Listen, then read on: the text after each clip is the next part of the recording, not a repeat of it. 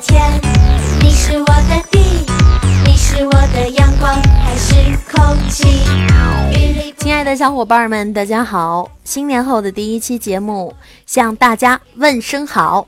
从二零一三年到今天，我陪你们真的走过了许多日子，当然你们也伴我成长了许多，所以感谢大家一直以来的支持。在新的一年里，希望每一个收听节目的你，都有美好的事情发生，遇见美好的人。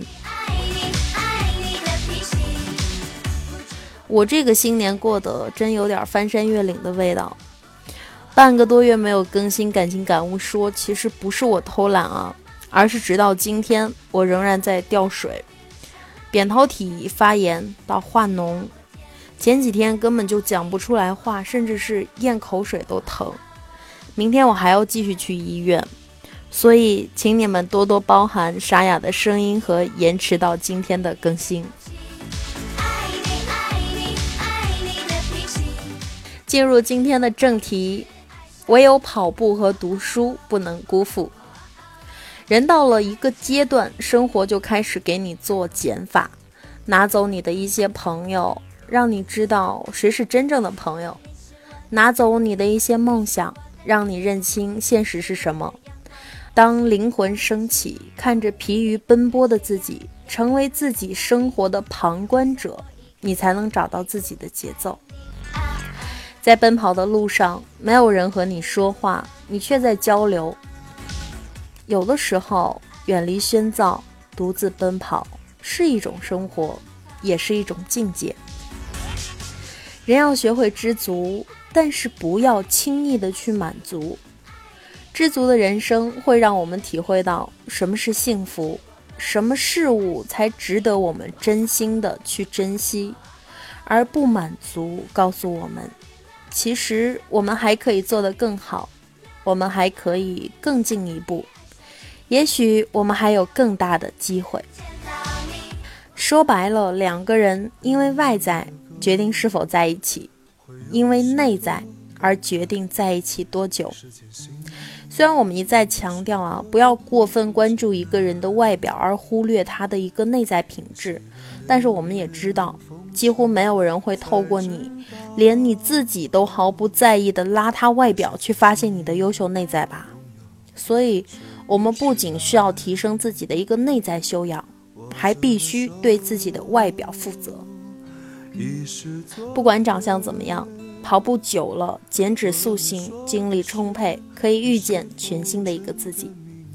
不论学历如何，读书多了，内心充实，精神丰富，腹有诗书气自华嘛。我们来看看，把跑步坚持下来，你会发生什么？第一点，越来越勤奋。跑步是一个从懒惰到勤奋的过程，这个过程会让你摒弃越来越多的坏习惯，拖延症也会被你治愈好。每个坚持跑步一年以上的人都不会是一个懒惰的人。第二个呢，抗压能力越来越强。现代生活的压力真的是越来越大了，而跑步的人每天抽出一到两个小时，会缓解一天大部分的压力。心情自然就舒畅喽。身体的强壮，品性的改变，也会让一切压力都变为浮云。第三呢，会早起。跑步的族群不会睡懒觉，因为生活更规律啊。跑步的消耗会让睡眠更踏实高效，因此会养成早起的好习惯。第四呢，魅力会增加。由于形体的改变，各种激素的分泌呢，会让美丽值大大提升。因为跑步而得到的自信呢，也会异于常人。第五，变成美食家，动手能力越来越棒。我们再来看看，把读书坚持下来，又会发生什么呢？三毛曾经说过，读书多了，容颜自然改变。许多时候。自己可能以为许多看过的书籍都成为过眼烟云，不复记忆，其实他们仍是潜在气质里，在谈吐上，在胸襟的无涯。当然，也可能显露在生活和文字当中。读书的第一点好处就是刺激精神。研究表明，保持精神亢奋可以减缓老年痴呆症和精神错乱，因为保持你的大脑活跃和忙碌呢，就可以防止它失去能力。第二，减轻压力。无论你在工作上面、个人交际中或者生活中其他无尽的事情中承受多大的压力，当你沉浸于一个好的故事的时候，压力就会消失不见了。第三呢，提高记忆力。当你读一本书的时候，你就必须分清楚他们的任务、他们的背景、野心、历史以及细微的差别，同时也必须记住贯穿故事中的多角的复杂情节。大脑真的是一个奇妙的器官，它能很轻松地记住这些东西。第四，增强分析能力。读书时、读书后，我们总会用自己的思维去评论。此时此刻，我们需要分析能力来界定它是不是一本好书，人物发展是不是恰当，故事情节是不是顺畅。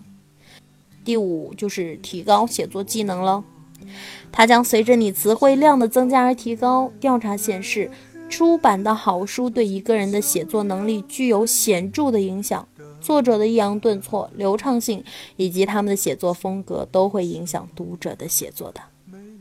所以说，读书和跑步真的缺一不可。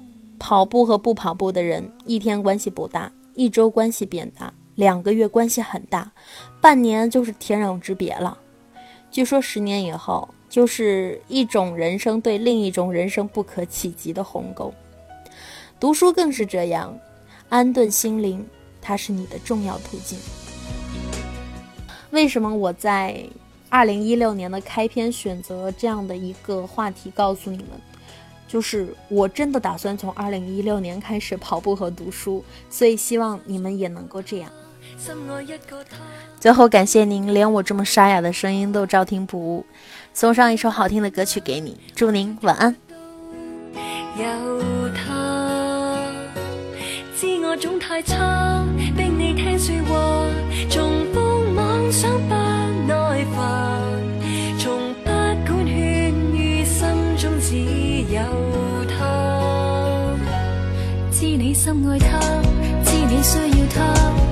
知道吧。